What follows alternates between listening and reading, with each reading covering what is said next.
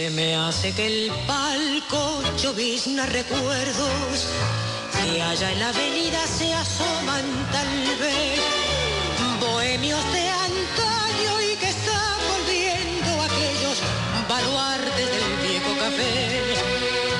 Tortoni de ahora te habita aquel tiempo, historia que vive en tu muda pared y un eco cercano de voces que fueron se las mesas cordial habitué. Viejo Tortoni, refugio fiel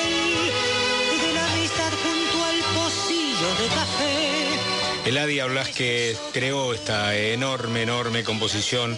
La música es de ella y la letra es de Héctor Negro, un notable poeta, de este viejo Tortoni, que es el motivo inspirador de por qué hoy eh, se celebra el Día de los Cafés de Buenos Aires. La fecha es y hace referencia a que en el año 1894 eh, la entrada por la Avenida de Mayo del 825 quedó inaugurada. Entonces se toma, digamos, como un detalle para colocar en este día, 26 de octubre, el Día de los Cafés de la ciudad de, Buenos Aires. La legislatura porteña lo sancionó el 5 de octubre del 2000, esta ley que instituye este día, por considerarlo un rasgo típico porteño y como una manera de apoyar una actividad que forma parte de la cultura urbana. Sobre este viejo Tortoni, bueno, hemos apoyado gran parte también de nuestra historia, pasando por, por sus mesas, la teníamos enfrente en el activo domicilio de Radio Continental. Entonces, bueno, el Tortoni ha sido como nuestra segunda, segunda casa. Pero hay otros tangos que definen los sueños, los desvelos, la impronta, la bohemia de la ciudad de Buenos Aires. De chiquilín te miraba de afuera, como a esas cosas que nunca se alcanzan. La ñata contra el vidrio en un azul de frío, que solo fue después viviendo igual al mío. Como una escuela de todas las cosas, ya de purrete me diste entre asombros el cigarrillo, la fe en mis sueños y una esperanza de amor. En esta queja? Cafetín de Buenos Aires. Cafetín de Buenos Aires.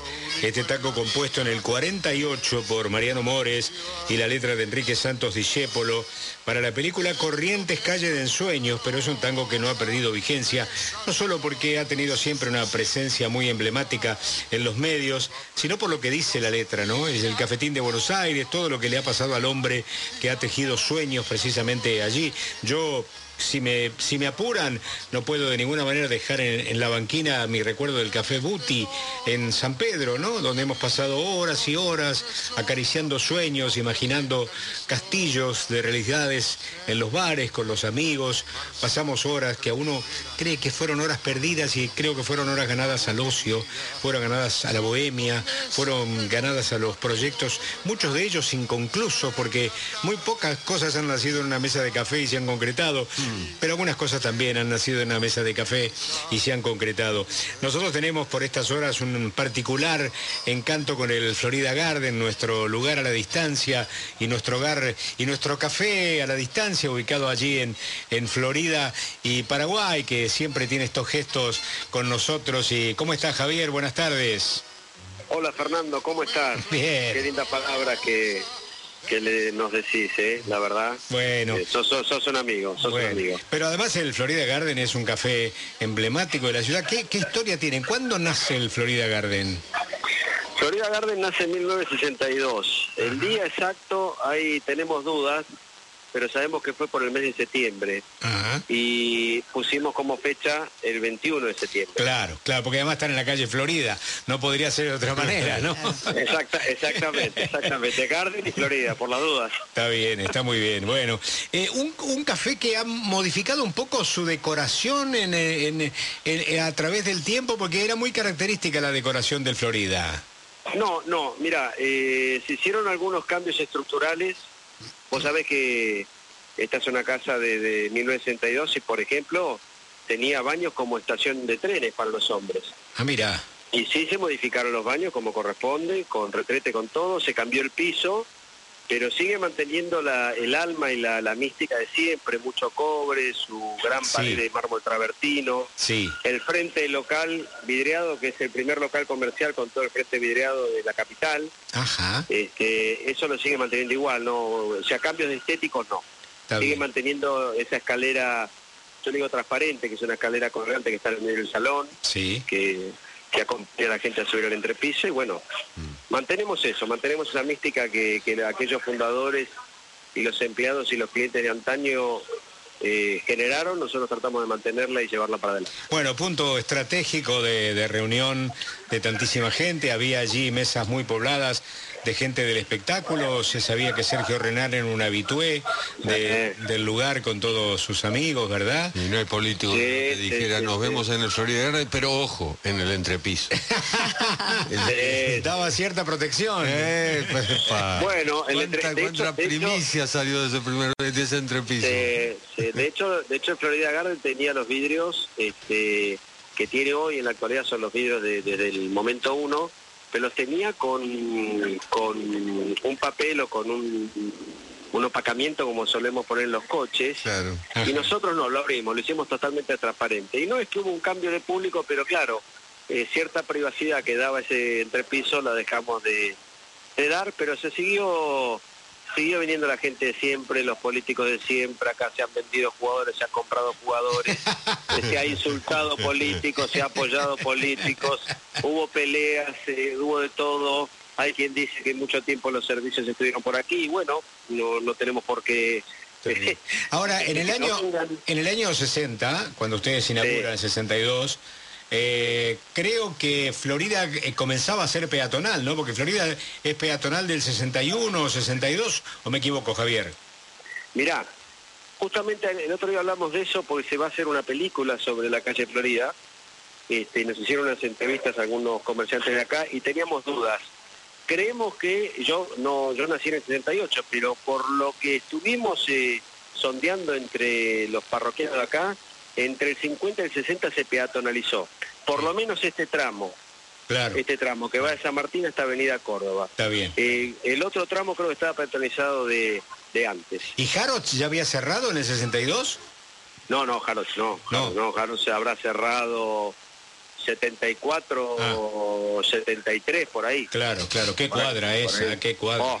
Qué cuadra, Dios La verdad, la verdad que sí, la verdad que sí. Bueno, son, son resistentes, son emblemas del lugar. Javier, querido, gracias por las atenciones. ¿eh? Los chicos están No, muy, muy- favor, muy por contentos, sobre todo el, el- el- el finger it eh, funciona eh, muy bien. ¿eh? Muchas gracias. No, por favor, por favor. Y gracias por acordarte del Día de los Cafés de la ciudad en honor al, al Tortoni, como dijiste, que eh, a todos nos sirve y nos ayuda mucho. ¿eh? Sí, Sos un gran defensor de la cultura porteña y se te agradece siempre. ¿eh? Un abrazo. Te vamos, te vamos a adoptar como porteño. Bueno, bueno, bueno, un abrazo grande, un abrazo grande, Javier. ¿eh? Gracias por llamar, ¿eh? Hasta luego. Gracias.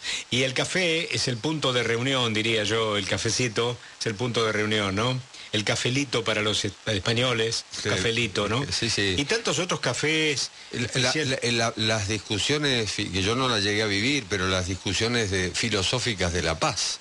Sí, también. Bueno, La Paz, un, emblema, se un, emblema, mundo, un digamos. emblema que cayó hace poquito, ¿no? Después Sí, de la claro. pandemia, La Paz, lamentablemente en Corrientes y Montevideo, ¿no? Montevideo, pero Sí. antes se había convertido en un restaurante, había Sí, perdido la mística, sí, esa sí, mística exacto. de los de Bueno, estudiantes Días universitarios. pasados asistíamos también al, al- al revivir de la Giralda, de la Giralda, ¿no? Sí. Ah, sí, sobre la claro. calle, sobre la calle Corrientes. Corrientes. Y hay una historia muy particular que yo no conocía, fíjate vos. La firma Odol organizó una vez un concurso de diversos géneros musicales, entre ellos el tango, y el certamen lo ganó una canción, fue interpretada por Raúl Lavie.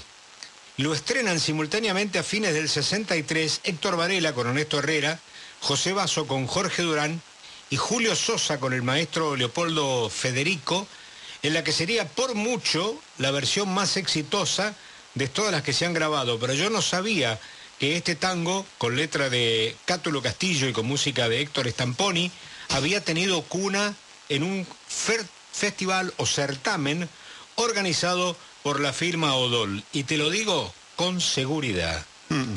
Llega tu recuerdo en torbellino, vuelve en el otoño atardecer. Miro la garúa y mientras miro gira la cuchara de café. El último café que tus labios con frío. Historia triste y desgarradora la del último café. Pero también el café ha sido fuente de inspiración para otros, otros motivos, otros anhelos, otros sueños. Y un tipo de Buenos Aires lo registró en febrero de 1973 y eso que para él era un reducto casi anónimo pasó a ser un bar emblemático de la ciudad de Buenos Aires. Humedad, llovizna y frío. Mi aliento empaña el vidrio azul del viejo bar. Hace mucho que la espero. Un café que ya está frío y hace varios ceniceros.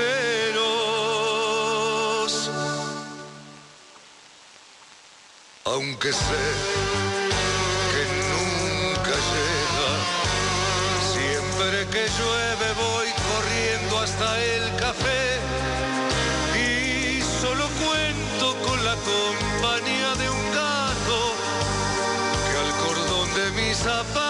destroza con placer. Café, la humedad, billar y reunión, sábado con trampas, qué linda función. Yo solamente necesito agradecerte la enseñanza de tus